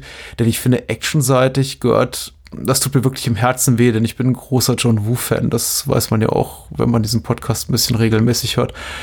Äh, actionmäßig gehört Mission Impossible 2 zum schwächtes, schwächsten, was John Woo in seiner ganzen Karriere so gezaubert hat. Das ist für mich so ein bisschen der Anfang vom Ende. Und äh, nicht, dass jetzt irgendwie nicht äh, auch Sachen wie Wind Talkers und äh, Next und das, was er gemacht hat nach seiner, seiner äh, Rückkehr nach Hongkong wie Red Cliff oder so, nicht, dass auch Momente da nochmal äh, Brillanz aufflackern lassen. Aber in Mission Impossible steckt, 2 steckt ganz wenig drin, was ich jetzt als wirklich gute Action bezeichnen würde. Also es ist eindrucksvoll im weitesten Sinne. Natürlich ist es toll, wie Tom, Tom Cruise dort in, in, in Utah an einer an einem, an einem Stein hängt in großer Höhe und man irgendwie liebevoll da die, äh, die ganzen Sicherheitstower raus, rausretuschiert hat, digital. Aber es beeindruckt mich nicht als Actionsequenz. Ja, also was andere Filme wie jetzt der Rogue Nation mit dem Wiener Wiener Oper oder was das ist so, Ja. also wo dann auch Musik und Bild und so super ineinander, also ineinander übergehen. ja, sowas hat der Film einfach nicht. Ich meine, da in dem Hochhaus, da wird auch nur geballert. Tom Cruise schleicht sich erst rein, dann kommen die Bösen einfach unten durch den Haupteingang nach und ballern einfach alle nieder. Und am Ende springt er dann wieder raus aus dem, also nicht aus dem Fenster, sondern aus dem Loch in der Wand, was er gerade zuvor angelegt hat. Äh, und am Ende fahren sie halt ein bisschen Motorrad. Da ist halt beeindruckend, dass er wirklich keine Sicherheits, äh, also irgendeinen besonderen Schutz da hatte und wirklich viele Sachen auf dem Motorrad alleine so gemacht hat. Ja. Und dann halt das mit dem Messer am Ende, also ganz am Ende, kurz vor seinem Auge. Ich dachte mein Leben lang, das wäre computeranimiert gewesen, bis ich dann ein Making-of gesehen habe äh, und gesehen habe, nee, das ist wirklich ein richtiges Messer, was sie irgendwie mit einem Stahlseil hinten, also oben festgemacht haben, sodass es wirklich nicht in sein Auge gerammt Ah. werden kann. Und dann muss halt der Schurke da das ganz nah an sein Auge ranbringen. Aber ja, ich irgendwie muss mit der Beleuchtung irgendwas nicht stimmen, aber ich dachte, es sei einfach computeranimiert gewesen. Also es wirkte dann in dem Moment überhaupt nicht toll. Und Das ist ja das grundsätzliche Problem, was alle Filme des digitalen Zeitalters mit sich bringen, dass man, egal wie toll irgendwas aussieht, man irgendwie doch noch im Hinterkopf hat, ja, ich weiß nicht, ob sie da nicht doch geschummelt haben ein bisschen. Ja, das, das Problem hatte ich zum Beispiel bei dem Pilot, bei der Pilotfolge von Star Trek Discovery. Das, das war so schlimm beleuchtet, die Wüstenszene. Da dachte ich so, wo haben sie, in was für einem Studio in Toronto haben sie das gedreht? Und dann hieß es so, nee, sie sind dafür extra nach Jordanien geflogen und der jordanische König hatte sie eingeladen. Und ich dachte so, okay, hat sich nicht gelohnt, weil äh, merkt man nicht im Film, dass es so schlecht beleuchtet oder keine Ahnung, irgendwie haben sie es nicht hinbekommen, dass es toll aussieht. Und hier, es gibt so ein paar tolle Landschaftsaufnahmen, als sie da zum Beispiel in dieser Hütte in dem australischen Outback sind, was ja ihre erste Operationsbasis ist. Und dann geht ähm, Tom Cruise einfach so raus und dann hat man so einen schönen Shot auf die Landschaft. Also da gab es so ein paar schöne Eindrücke, aber sonst weder die Städte, in denen das spielt, noch irgendwie das Flugzeug. Also es wirkt irgendwie alles nicht so toll. Es wirkt eigentlich ziemlich generisch. Also ein großer, äh, ein wichtiges E- Element, äh, ein größeres Problem, unter dem der Film in meinen Augen leidet, ist eins, das glaube ich auch sehr oft zitiert wird, wenn über den Film negativ berichtet wird, ist nämlich, dass einfach die Teamdynamik hier fehlt, was eine Tendenz ist, die alle Mission Impossible Filme, die von Tom Cruise produziert wurden, an sich haben. Aber ein Problem, das eben ab dem dritten Teil etwas kleiner wird, weil dann das Team doch sich einfach ein bisschen mehr profilieren darf und auch äh, Teammitglieder mit durchaus bekannteren Gesichtern auch mal besetzt werden. Hier ist es eben wirklich der Fall, dass sie, dass es halt wirklich zum überwiegenden Teil Wegwerfgesichter sind. Dass Ving Rames jetzt auch, den, den, den ich gerne sehe, aber der eben auch so ein Relikt ist des 90er Jahre Kinos und den Tom Cruise wahrscheinlich im ersten Teil besetzt hat, weil er gedacht hat, ach, der war doch in Pulp Fiction ganz toll. Und das ist irgendwie gerade so ein Ingesicht, lass uns den mal dazu holen. Und er irgendwie es geschafft hat, bis zum heutigen Teil, bis zum aktuellen Teil Fallout nicht aus der Reihe zu verschwinden. Und ich Ja. gönne ihm das, aber eben auch nicht wahnsinnig viel zu tun hat, außer am Computer zu sitzen. Äh, Billy Baird hier, der von John Paulson gespielt wird, absolutes absolutes, äh, absolute Nullpräsenz. Es ist halt die, die, die Tom Cruise Show.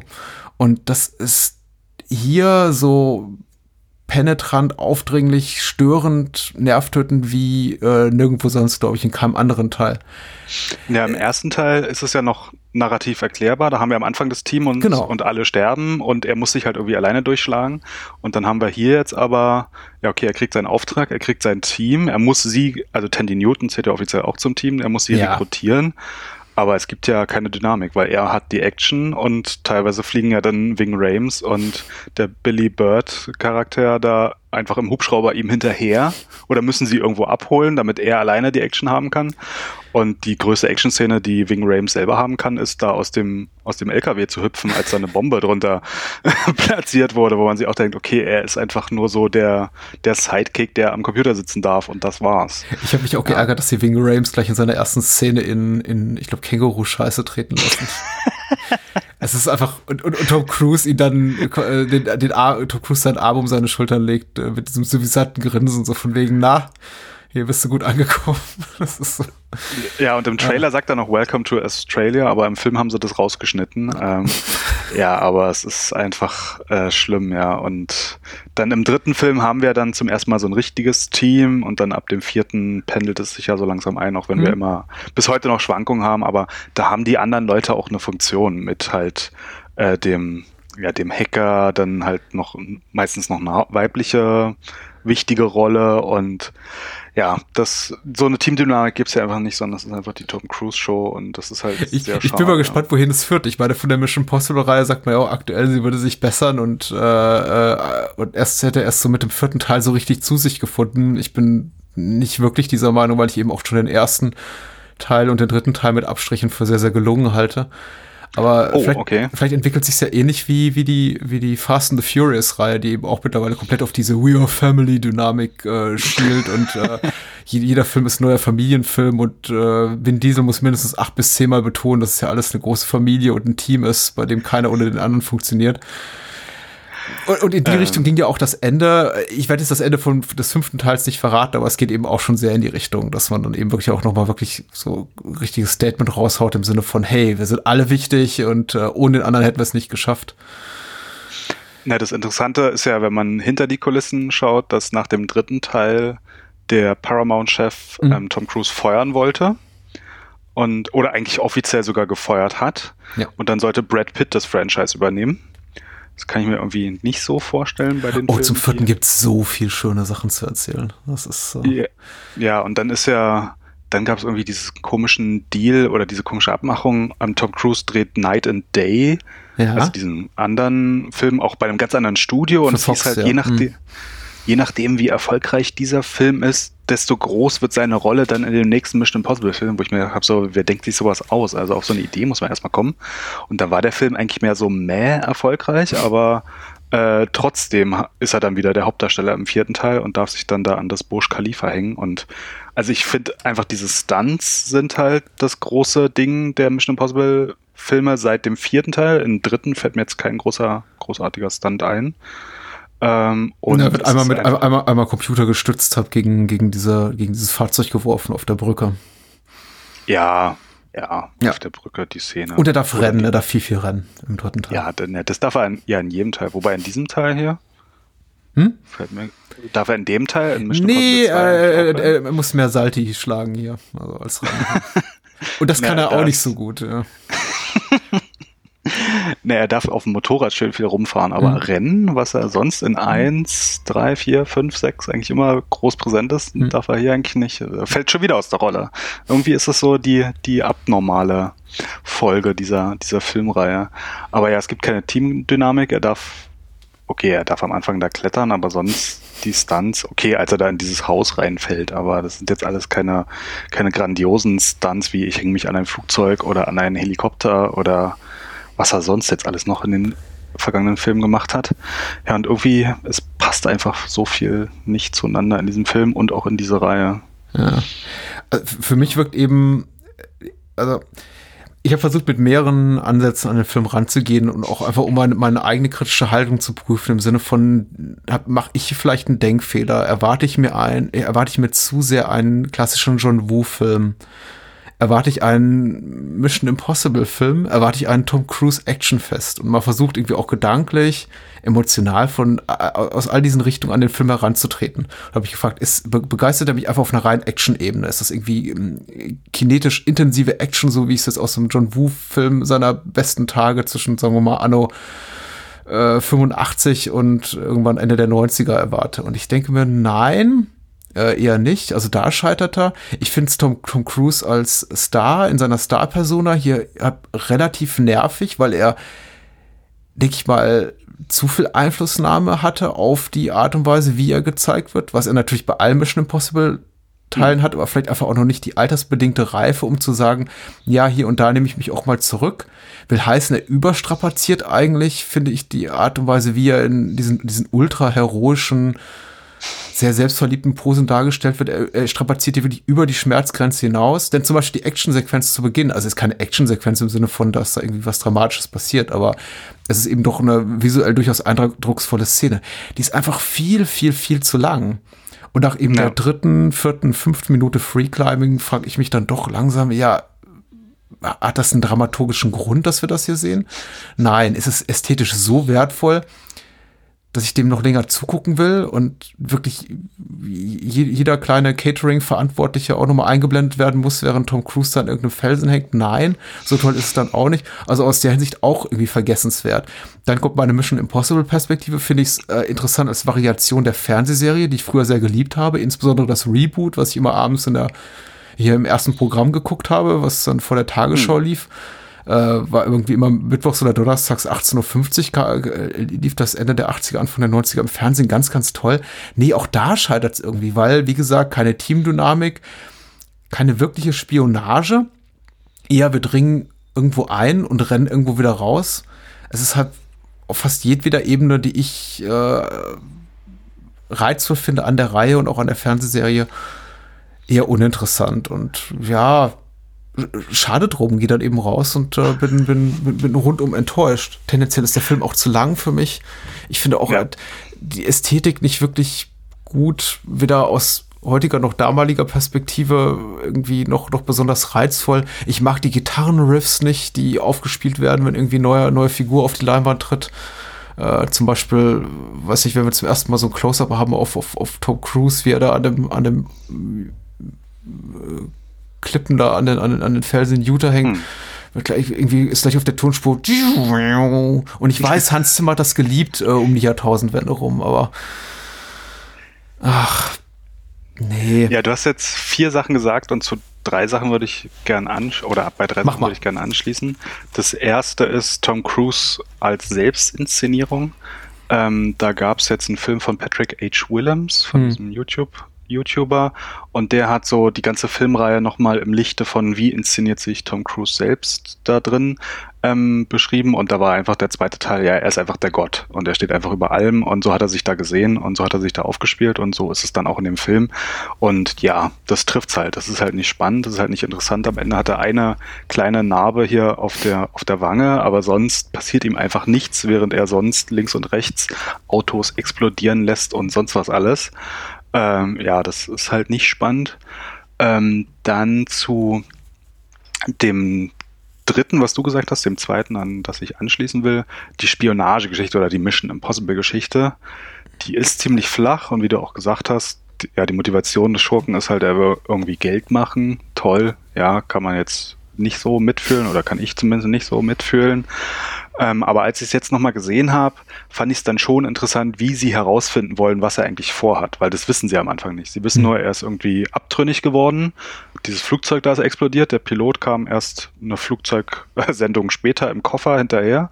Äh, und dann müssen sie das halt herausfinden. Da finde ich dann auch ein paar Sachen übertrieben, wie diese Halluzinationsszene, dass sie dann den Gleason-Charakter da entführen und dann unter Drogen setzen, um dann irgendwas aus ihm rauszuquetschen äh, ja, da hätte ich mir irgendwie einen, weiß nicht, technischeren oder einen anderen Ansatz mehr gewünscht. Ähm, ja, das nicht so toll.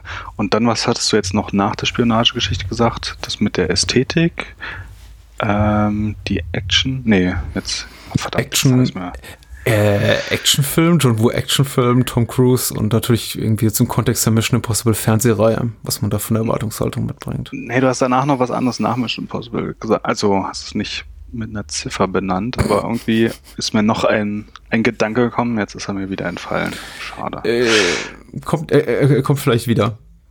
ja, weiß man nicht, weiß man nicht. Es sieht eben, das, das Schlimme ist, darunter leiden aber alle Mission Impossible Teile auch mehr oder weniger, ist, dass der Schurke eben auch relativ äh, schwach besetzt ist und jetzt nicht nur in seiner in, in seiner ähm, Motivation halb eher, eher, eher schwammig ist, beziehungsweise dieses dieses ganze äh, Thriller-Plot-Element, diese diese Bedrohung eher abstrakt ist und man sie nicht wirklich greifen kann und dahingehend mehr oder weniger genauso uninteressant ist wie jetzt das im dritten Teil von wegen ich will einfach nur Kohle rauben. Er ist auch ja. mit Duke Scott eben relativ schwach besetzt. Äh, man merkt wirklich, wie Wu, beziehungsweise seine, seine Drehbuchautoren, also hier Braga äh, und, und, und Moore und, und Townie, äh, darum kämpfen, dem irgendwie eine Relevanz zu geben und dem auch bedrohlich erscheinen zu lassen, eben auch durch diese Fingerabknipsszene. Aber das reicht eben einfach nicht. Es wirkt so, so standardisiert, so mechanisch, so wie, als ob alle, die den Film machen, sowohl auf, als auf, auf Drehbuchebene als auch auf Regieebene, mit Ausnahme von Tom Cruise, alle so auf Autopilot agieren. Wir machen mal so das, das, hm. wir machen mal so das geringstmögliche an, an dummheitsfreien Dialogen ins Drehbuch, eine geringstmöglich dumme Handlung mit einer maximal großen Bedrohung, die aber nicht wirklich greifbar ist. Alle Figuren bleiben relativ blass. Die Action wirkt mechanisch, sind eigentlich auch nur sind eigentlich tendenziell eher so zweitklassige Variationen dessen, was Wu schon in anderen Filmen gemacht hat. Nicht mal die Tauben hier konnten mich wirklich erfreuen, weil das ist eben auch mittlerweile so ein, so ein Wu-Klischeebild. Und hier wirken sie einfach völlig beliebig reingeschmissen, während sie in seinen früheren, insbesondere in Hongkong gedrehten Filmen, hat eben auch immer ein, ein, eine dramaturgische Notwendigkeit irgendwo besaßen, um die, die, die, die große Tra Tragik zum Beispiel einer Szene nochmal visuell zu unterstreichen, sind sie hier einfach da. Die hocken da eben einfach in diesem, in diesem Bunker, in dieser Festung ja, und warten auf, dass Tom Cruise durch, durch sie durchläuft und noch ein Salto schlägt. Also. Ja, das, das Herrliche finde ich ja auch, dass diese Tauben, die ja nun das Wu-Symbol schlechthin sind, die sind auch auf dem Cover von dem Score zu sehen. Da steht nur MI2 und dann Composed bei Hans Zimmer drauf und dann hat man zwei, vier, sieben Tauben und im Hintergrund ist einfach Feuer und das war's. Und das mhm. fasst halt den Film zusammen und man denkt sich so, äh, okay. Also wenigstens ist nicht nur Tom Cruise Gesicht drauf, aber die Tauben, ja, irgendwie, das, ja, das ist dann schon, schon so ein abgenutztes Klischee gewesen. Selbst im Blu-ray-Menü und auch im DVD-Menü früher fanden sich diese Tauben, wo man sich denkt, so, die haben narrativ überhaupt keinen Zweck. Am Ende sind die einfach nur in diesem Bunker. Und ja, das war's. Ah, ja, das ist einfach nur bescheuert. Achso, was ich noch interessant fand, also das ist jetzt nicht visuell beeindruckend, aber ich war dann teilweise überrascht, wie fast trashig das wirkt, wie manche Szenenübergänge sind. Mhm. Also am Anfang bei diesem Tanz gibt's dann einen Flamenco-Tänzer und der ist dann irgendwie ausgeschnitten und der geht dann quasi von rechts nach links über den Bildschirm und dann ist auf einmal die Szene, also es ist eine, die Kameraeinstellung eine andere. Und ich dachte so, okay, das ist jetzt hier nicht Star Wars Prequel-Niveau, sondern das ist jetzt hier schon, weiß nicht, Batman 60er Jahre Niveau oder so, dass irgendwas durchs Bild geworfen wird und auf einmal haben wir eine andere Kameraeinstellung. Äh, das fand ich schon echt krass. Ich weiß nicht, ob dir das auch aufgefallen ist. Ja, also es ist tatsächlich, da ist äh, die, ähm, ich, ich bin nicht so versiert in der Filmsprache, aber das ist, da ist diese, diese, diese, diese horizontale Linie wird da irgendwie nicht geachtet. Also dieses irgendwie Schnitt, Gegenschnitt oder tatsächlich Schnittfolgen, denen man folgen kann. Ich habe da auch an einiger Stelle wirklich Probleme gehabt. Insbesondere eben auch in den ganzen, ja nicht nur klassischen Action-Momenten im Sinne von Shootout hier, Motorradverfolgungsjagd dort, sondern eben ja auch in jeglicher Szene, die eben eine gewisse Dynamik mit sich bringt, wie zum Beispiel jetzt die Ankunft auch mit dem Helikopter da in dieser Outbase in, in, in, Australien, aber eben ja auch bei dieser Szene in Sevilla, wo ich dachte, ich kann dem Geschehen nicht mehr wirklich folgen. Äh, und da wird irgendwie, glaube ich, auch äh, in solchen Momenten auch Wu so ein bisschen Opfer seiner eigenen, des eigenen Kults, der sich um ihn herum entwickelt hat. Ich kann mir da auch wirklich vorstellen, dass äh, sein Kameramann oder Produzent oder Tom Cruise selber neben ihm stand und sagte, hier mach doch dieses Wu-Ding mal. Du kannst du nicht einfach eine, eine du kannst du nicht einfach nur eine, eine, so, so eine Flamenco-Tanzszene oder einen Tanzsaal in einer totalen abfilmen. Du musst da doch näher ran. Du musst da irgendwie noch eine, eine Slow Motion einbauen und dies und das und jenes und vielleicht noch ein paar Tauben. Äh, und das funktioniert dann eben einfach auch nicht mehr, weil es zu viel wird und auch sich komplett mit Tom, Tom Cruises Star-Persona bricht und dem, was die, die, die Serie bis dato so geleistet hat. Und ja, inszenatorische Handschrift, äh, jeder Film neuer Regisseur, der so seinen eigenen Stil mitbringt, schön und gut.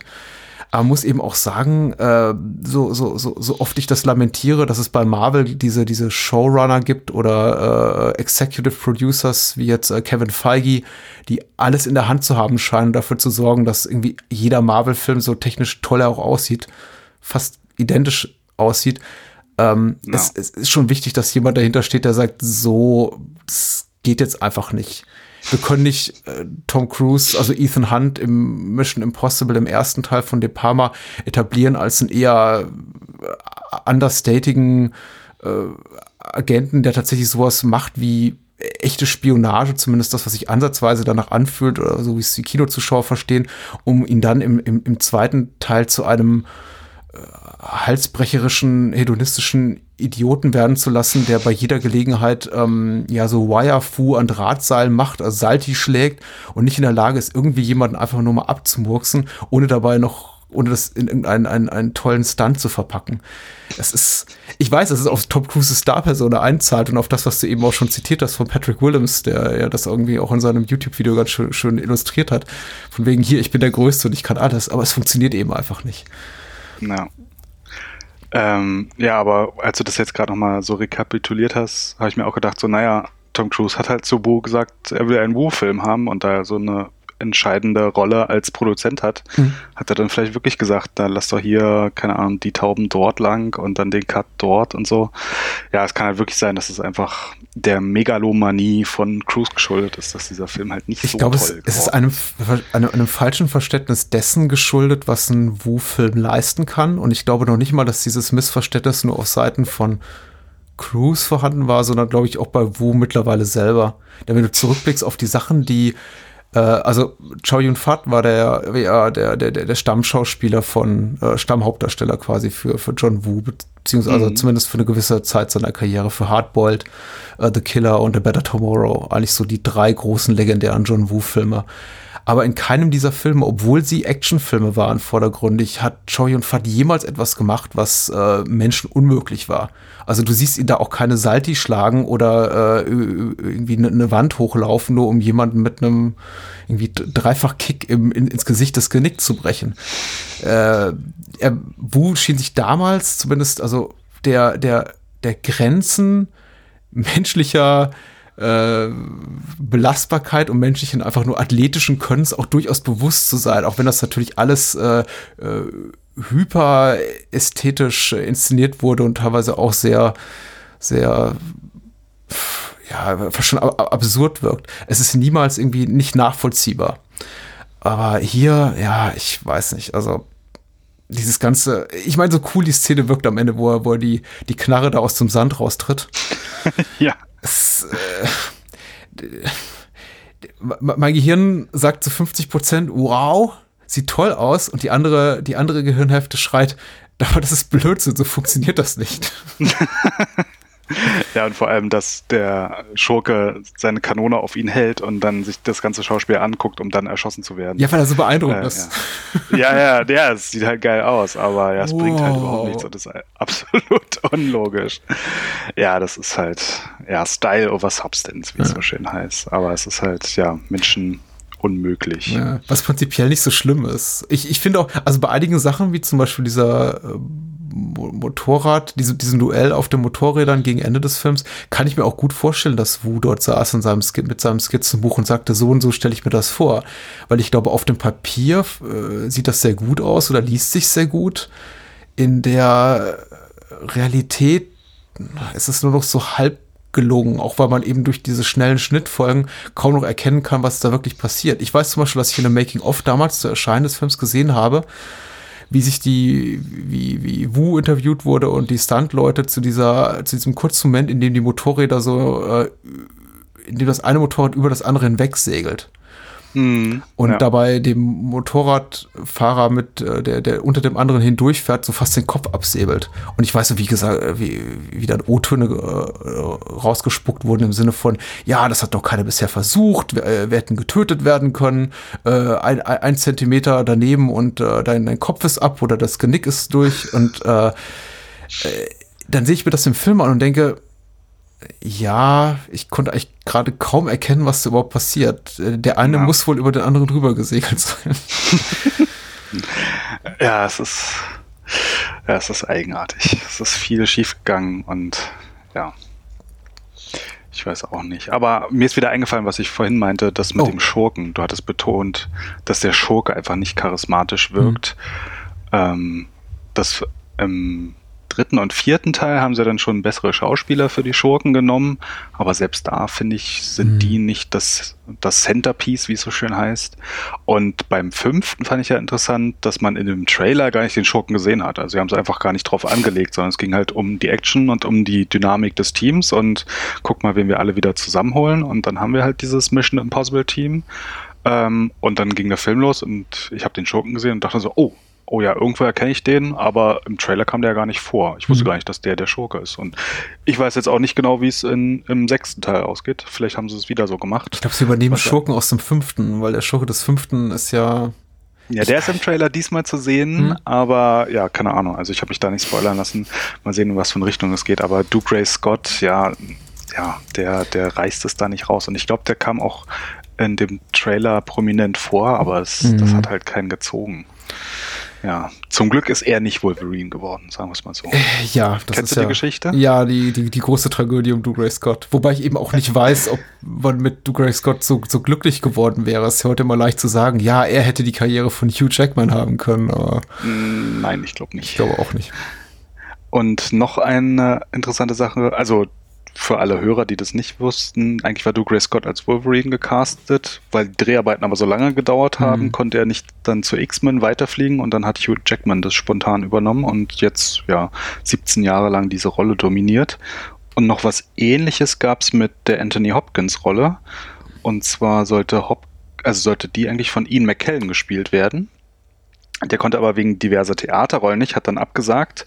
Dann haben sich die Dreharbeiten unendlich in die Länge gezogen ähm, und dann konnte Kellen aber zu Herr der Ringe weiterfliegen und wäre er bei Mission Impossible 2 dabei gewesen, dann hätte er nicht zu Herr der Ringe fliegen können und den Film drehen können. Insofern, äh, ja, dieser Film hat uns ein paar Sachen erspart und ein paar Sachen, äh, ja, zum Glück, zum Glück ging es hier schief, damit Kellen dann ähm, bei Herr der Ringe mitspielen konnte. Mhm. Die Dreharbeiten waren teuflisch lang und ich glaube, so eine richtig verbindlich wahrheitsgetreue Information darüber kriegt man nicht. Je nachdem, we, wen man fragt, hat man da alles Mögliche von 100 Drehtagen bis zu 300 Drehtage. Hier in dem äh, Umar Gaschler Buch steht, dass es hab allein noch äh, nach Abschluss der Dreharbeiten noch mal über 100 Tage Second Unit Fotografie gab. Was? 300? Das ist ja 100, Ein ganzes Jahr. also 100 Tage im Anschluss an die Dreharbeiten. Die dann ja, schon, ja, aber krass. Ja? Da war aber Tom Cruise natürlich nicht mehr dabei. Ja, ja, nee, aber ich meine, was kann man ohne ihn drehen? Da kann man nur die ein paar Landschaftsaufnahmen. Ich frage mich auch tatsächlich gerade, also ich, äh, ungelogen, 100 Tage äh, steht hier, äh, aber ich bin mir auch nicht ganz so sicher, was man denn in 100 Tagen dann noch drehen will. Denn da kann man eine Menge Landschaft abfilmen in der Zeit. Und ich kann mir vorstellen, klar, dass die dann noch mal durch die, durch die, durch die, durchs australische Mittelgebirge oder so fahren und äh, hier und da ein paar Außenaufnahmen drehen, aber ja, Krass. Okay, das, das wusste ich nicht. Das ist, es ist, es klingt un unwahrscheinlich, möchte ich mal nett sagen. Ja, ja, aber es ist so viel bei diesem Film schiefgegangen. Ich meine, ich kann es mir vorstellen, dass es nicht vielleicht doch wahr ist. Mhm. Das eine Interessante ist ja auch, seit, also wir haben ja schon seit Jahrzehnten immer die Bond-Songs und seit drei Jahrzehnten gibt es ja auch zu allen möglichen anderen Actionfilmen oder großen Ja. Blockbustern immer einen Song dazu. Mhm. Und der Film, den wir heute besprechen, der hatte zwei Songs. Hm. Quasi zwei Ti- Titelsongs. Einmal I Disappear von Metallica und dann Take a Look Around von Limp Bizkit. Und ich weiß nicht, ich glaube, Limp Bizkit wurde zuerst angehört und dann erst Metallica, wobei Metallica halt der größere Wurf war und dann haben sie alles auf Metallica geworfen. Und bei Limp Bizkit kam halt hinzu, die haben also Fred Durst, der Sänger, war der Regisseur von ihrem eigenen Musikvideo und der mochte das Video selber nicht und hat dann irgendwie durchgesetzt, dass Ja. es in den USA so gut wie nicht gezeigt wird, weswegen das nur in außereuropäischen Märkten gezeigt wird. Und auf der DVD und auf der Blu-ray ist dann auch nur der Metallica-Song drauf, aber im Abspann laufen beide Songs hintereinander, wo man sich auch denkt, okay, was ist da wie schiefgegangen und wie kann das sein, dass dann beide schon irgendwie gedreht haben oder hatte erst Le Biscuit gedreht und die mochten das nicht und dann haben sie noch Metallica angehört? Also, das Äh, Fred Durst hatte den äh, Regisseur, der ur ursprünglich angeheuert war, um, um das Video zu drehen, tatsächlich gefeuert und das Video auch selber inszeniert. Aber dann, glaube ich, auch auf, auf, auf Ratschlag seiner, weiß ich, seiner Berater, seines Studios, seines, seines, seines Labels, wie auch immer, genau das gemacht, was du auch gerade beschrieben hast, sich dafür zu entschieden, dass es dann eben irgendwie zumindest in US-Territorien nicht gezeigt wurde. Aber hierzulande kennt man es eben relativ gut. Wer das Ja. Video noch in Erinnerung hat, äh, mag sich dunkel daran erinnern, dass es nicht so toll ist. Also eher, eher hemdsärmelig wirkt für dafür, dass es eine Single ist, eben aus einem, aus, aus einer großen Hollywood-Produktion von der, einer der damals populärsten Bands. Äh, und ich weiß nur deswegen dieses bisschen Trivia, weil es dazu einen schönen Podcast gibt von uh, That Awful Sound, so heißt der Podcast, der sich mit äh, Musikvideos und, und einfach Singles, die sie für möglichst schlecht erachten, für ziemlich schlecht erachten beschäftigt und äh, anderthalb Stunden, Stunden über dieses Video sprechen. echt, und tatsächlich okay, das muss ich mir anhören. Jede, jede Zeile auseinandernehmen und ähm, ja, das, es schneidet nicht allzu gut ab. Es ist nicht einer dieser Lustigmach-Podcasts, so von wegen, haha, hör mal, hör mal, hör mal zu, wie lustig. Manchmal kommen sie auch so am Ende des Liedes äh, zu dem Schluss, so schlecht ist das nicht. Aber tatsächlich bei, bei äh, Take a Look Around, dem Song, wie auch dem Musikvideo, muss wohl so ziemlich alles schiefgelaufen sein. Ich fand Limp Bizkit okay. ja damals schon tendenziell furchtbar. Aber Ja. Ja, ich glaube, damals waren sie aber ziemlich beliebt. Ich kann auch komplett nachvollziehen, warum sie angeheuert wurden, um das jetzt zu machen. Also. Ja. Aber dann, also da so ein Autounfall und dann nochmal Metallica ranzuholen, die dann so ein Video, was so ein bisschen an North by Northwest erinnern soll Mhm. und mit so Flugzeug, was den Sänger verfolgt und so, das wirkte dann schon ein bisschen anders als das, was Limp Bizkit da in diesem Diner gemacht hat in ihrem Video. Aber okay, also diesen Podcast muss ich mir echt mal anhören, das klingt Ja, echt interessant. Es ist, es ist auch so unnötig, weil man eben mit dem mit, mit der Titelmelodie von Lalo Schifrin, Lalo Schifrin eben schon so ein ikonisches Stück Musik in dem Film drin hat, um das irgendwie dann nochmal zu verwursten. Und klar, äh, ich kann mir schon durchaus vorstellen, dass es dass man da ein bisschen der, der James Bond-Reihe nacheifern wollte, indem man sagt, eben, wir, wir brauchen jetzt auch eine Single dazu. Aber gerade die James Bond-Reihe war, um die war es wirklich 2000, als der Film herauskam, nicht zum Besten bestellt. Da hätte man, glaube ich, sich eher an anderen, an, von anderen Dingen inspirieren lassen sollen. Ja, aber ich meine, Prince hat einen Song zu Batman rausgebracht. Ja. Ich meine, das war einfach ab Ende der 80er Jahre bis wahrscheinlich bis zur Weltwirtschaftskrise haben das einfach alle gemacht. Ja. Beziehungsweise teilweise geht's ja bis heute. Ich meine, Rihanna hat für Star Trek Beyond irgendeinen Song gemacht, wo sie dann selber verkleidet in ihrem Musikvideo dazu rumhüpft. Mhm. Ich habe den Song, glaube ich, bewusst nie gehört. So, aber als der Abspann losging, fing auf einmal dieser Song an. Ich dachte so, was ist nu? Ähm, also irgendwie, irgendwelche Leute bei Paramount kommen bis heute auf die Idee, dass so, eine, so ein Song eine tolle Idee ist. Du, und manchmal liegen wir auch alle falsch. Zum Beispiel, wir alle haben gesagt, der, der, der, der Sam Smith-Titelsong zu Spectre ist scheiße. Wir waren uns alle einig und dann sagt, sagen, sagen die Menschen, die die Oscars, die die Academy Awards vergeben, nein, es ist der beste Filmsong des Jahres. Und das zeigt uns dann wieder mal, wie falsch wir alle liegen, dass wir alle keinen Geschmack haben. Ja, ich fand den äh, Song auch scheiße und äh, ja. Ja, das ist immer subjektiv, wie man sowas, äh, wie man sowas Ja. fühlt. Ähm, Aber ja, wollen wir ein bisschen apropos- zu. Apropos Score, ich wollte, ich wollte noch eine Sache zu Hans Zimmer loswerden, weil ich eben gesagt habe, es ist nicht irgendwie seine beste Zeit gewesen. Zu Beginn, äh, äh, jetzt bei, bei dieser Sevilla-Szene, äh, pflicht er in seinen Score äh, hier Don't Let Me Be Misunderstood so ein bisschen ein. Und das macht Zimmer eben gerne. Und das ist so ein typischer Moment, für den ich wirklich Hans Zimmer Scores liebe. Er schafft es in ganz vielen Filmen, so Momente einzuflechten aus, aus, aus, aus Popsong-Klassikern, von denen ich denke, ach ja, cool. Also der, der, also so Momente, die tatsächlich aktives Zuhören belohnen. Und da freue ich mich immer so als Filmfreund auch total abgeholt. So, ach, da hat jemand mitgedacht. Ähm, apropos Let Me Be Misunderstood, kennst du The Good, The Bad and The Weird? Ja. Da hat äh, ja Dal Paran, also der südkoreanische Komponist da, das ist ja quasi der, der Song während der wichtigsten Action-Szene Mhm. am Ende. Und das fand ich auch klasse. Also da fand ich super.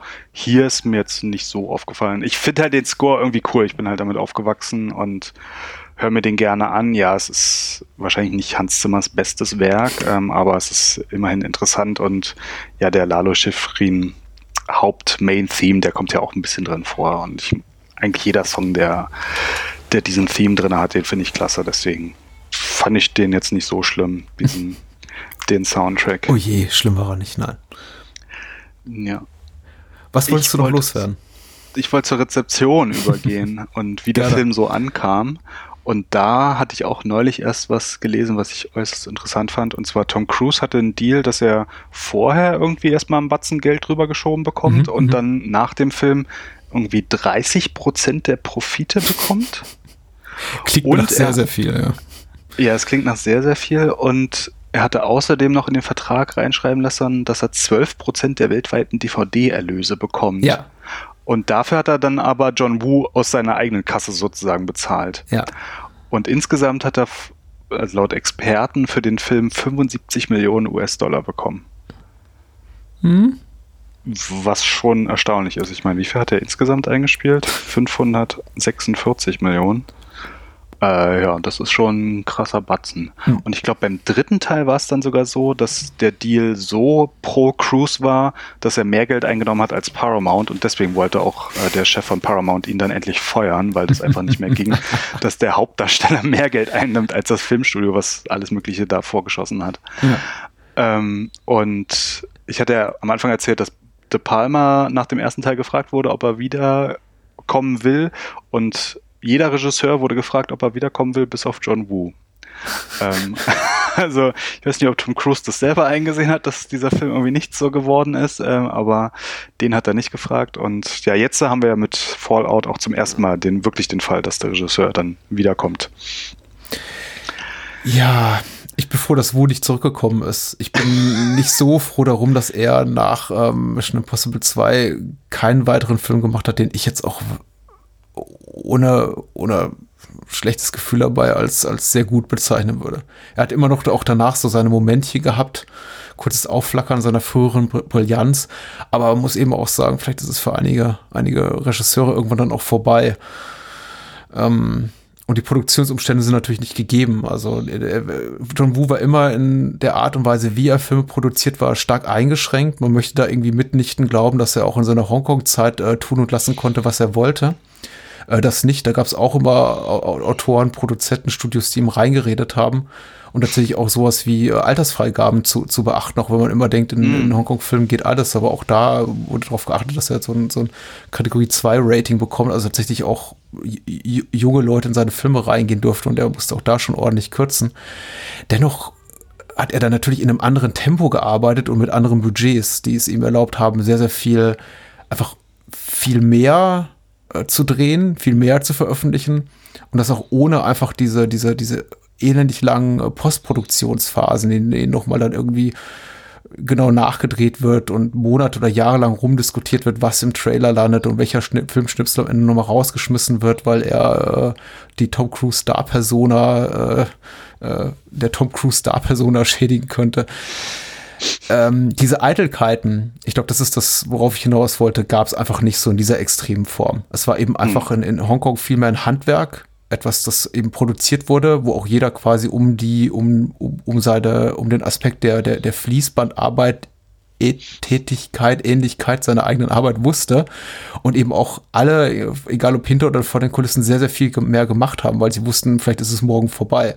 Also Choi Fat ist zum Beispiel jemand, der sich nie ausgeruht hat darauf, dass er mit äh, Wu zwei, drei äh, größere Erfolge hatte, sondern dann eben auch nebenbei noch äh, fünf bis zehn weitere Filme pro Jahr gemacht hat. Ähm, und hier ist es eben anders. Also tatsächlich, man sieht es ja auch an Tom Cruise Karriere. Klar, in der Zeit war er sowieso relativ lange ausgehebelt, äh, weil er, glaube ich, mit, mit Kubrick da anderthalb Jahre in London drehte für Ice White Shut. Aber man sieht eben auch an, an, an den Erscheinungsintervallen der, der Mission Impossible-Reihe, die ja ich glaube, jetzt sogar relativ nah beieinander liegen. Der letzte ist erst drei Jahre her. Aber jetzt zwischen dem zweiten und dem dritten vergingen weitere sechs Jahre, dass es einfach unglaublich äh, viel Arbeit macht, alle diese Interessen unter einen Hut zu bringen. Dass es jetzt ganz ja nicht nur einfach nur eine, eine, eine Sache ist zwischen äh, einem Produzenten, einem Regisseur und einem Star, sondern dass sich dahinter ein, eine riesige Maschinerie sitzt. Und darüber hast du ja oben vorhin ein bisschen aufgeklärt äh, als du so über die ganzen Produktionsumstände sprachst, die hier arbeitet und äh, x Bedürfnisse wollen erfüllt werden. Also, und auch die, die Investoren aus München wollen am Ende des Tages glücklich sein. Na, ähm, also warum da sechs Jahre zwischen Teil 2 und 3 liegen, da könnte auch noch reinspielen, dass halt Paramount dann in den Jahren nach diesem Film quasi untergegangen ist. Mhm. Also bis 2003 haben sie dann so viele Flops veröffentlicht, dass der Chef des Studios gefeuert wurde. Ähm, und dann haben sie neue Leute eingestellt und ähm, Brad Gray, der mhm. neue Chief Executive Officer, hat dann ein Zitat Blutbad, Zitat Ende, mhm. auf der höchsten Ebene von Paramount angerichtet und erstmal über 100 führende Persönlichkeiten ähm, gefeuert. Außerdem wurden diese Steuerdeals dann äh, ad acta gelegt, weil das vielleicht auch ein bisschen kompliziert war, dann immer mit irgendwelchen Steuerrechnungen nach München seine Filme zu finanzieren.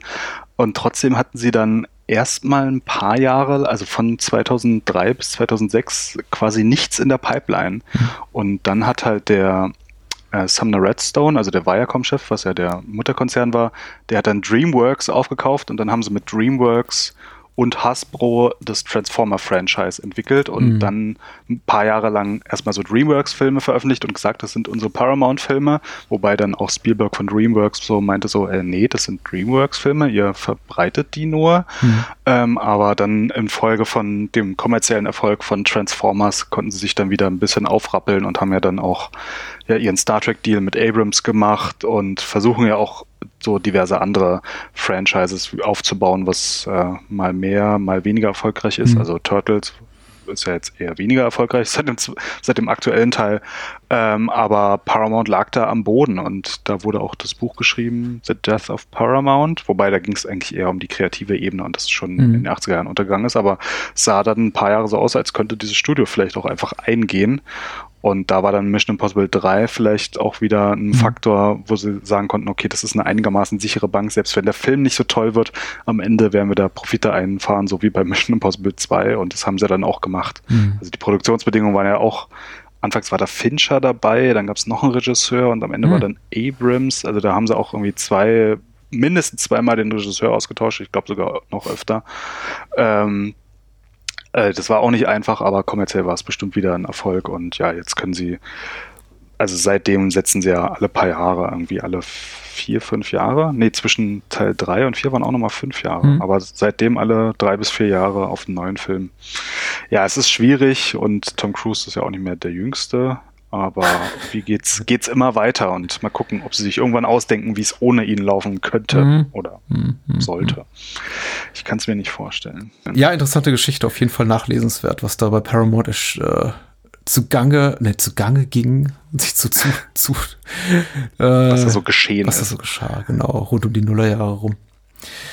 Ich habe äh, Mission Impossible 2 auch gar nicht so viel hinzuzufügen. Ich bin, wie gesagt, etwas, etwas enttäuscht jetzt auch nach dem Wiedersehen, dass der Film nicht so gut gealtert wäre, jetzt falsch gesagt, aber einfach besser geworden ist im Laufe der Jahre. So rückblickend auch mal ein bisschen vielleicht wohlwollender darauf, darauf schielt.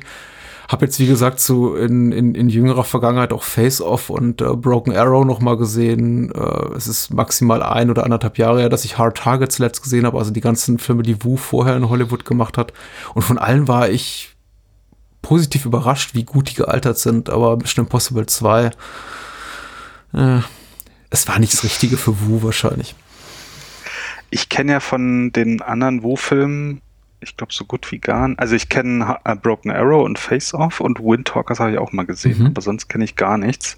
Aber ich glaube, ich sollte mir mal so einige Filme da angucken, die er mal gemacht hat.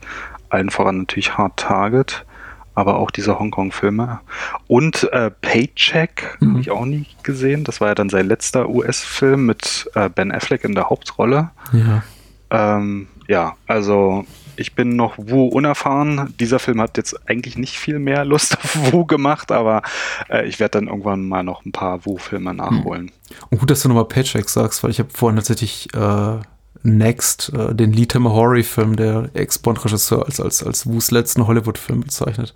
Ja, so, Paycheck okay. war es und dem, dem war ich sogar im Kino. Das war auch kein, kein Spaß.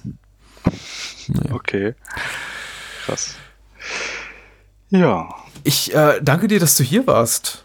Das war äh, sehr erhellend. So viel habe ich noch nie gelernt in so kurzer Zeit über äh, jüngere Hollywood-Historie und insbesondere über die Mission Impossible Kinoreihe. Und ich hoffe einfach auch so, äh, unsere Hörer haben auch so ein bisschen mehr gelernt, abseits des typischen, und dann hat Tom Cruise dies gesagt, dann hat Tom Cruise das gesagt und dann sprang aber Oprah Winfrey auf der Couch rum und äh, äh, man wollte ihm fast nicht äh, Mission Impossible Ghost Protocol finanzieren. Das ist eine Geschichte für einen anderen Tag. Ja, ja, definitiv, ja. Ja, aber es hat Spaß gemacht. Gerne wieder. Ähm, und mal gucken, was man noch so für Filme findet, die man besprechen kann. Ja, wo findet man dich bei Twitter? Nochmal nachgeschoben und äh, in, in der Welt, weiten Welt des World Wide Webs. Ähm, also der Blog ist marteschrank.wordpress.com. Twitter muss man einfach Marteschrank googeln. Ja. das ist ein guter Einfall. Und sonst bei Facebook auch. Und da kommen ja, ja alle so meine, meine Nerd-Sachen. Ja doch, bei Twitter ist es einfach Marteschrank. Ist ganz einfach. Okay, danke David, dass du da warst. Und äh, ja, komm wieder. Ja, bis dann. Bis dann, ciao.